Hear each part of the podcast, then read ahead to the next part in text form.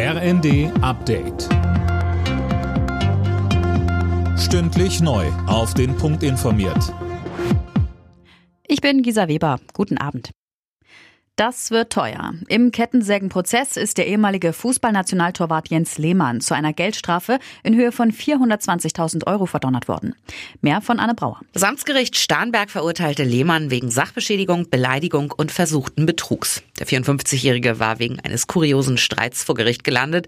Er hatte die Garage seines Nachbarn mit einer Kettensäge demoliert Offenbar, weil sie ihm die Sicht auf den Starnberger See versperrt hatte.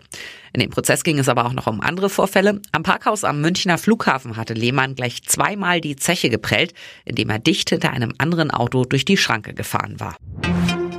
Nach dem Amoklauf an der Prager Karls-Universität ist ein weiteres Opfer im Krankenhaus gestorben. Das teilten die Behörden mit. Damit sind bei dem Attentat 14 Menschen getötet worden. Der Attentäter hatte sich selbst umgebracht. Zahlreiche Menschen wurden beim Angriff teils schwer verletzt.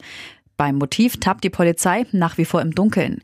Die Ermittler gehen davon aus, dass die Tat lange geplant gewesen sein muss. In der Philosophischen Fakultät der Uni wurde ein Waffenarsenal gefunden. Die tschechische Regierung hat eine Staatstrauer ausgerufen.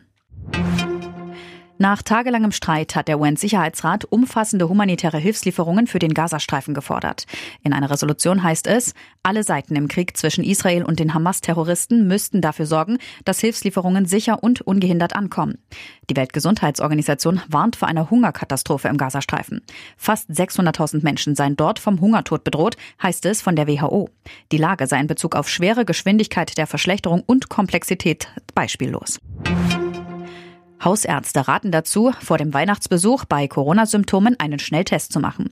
Verbandschef Bayer sagte dem Redaktionsnetzwerk Deutschland, schwere Verläufe seien zwar die Ausnahme, doch bei alten oder vorerkrankten Menschen könne eine Corona-Infektion deutlich heftiger verlaufen.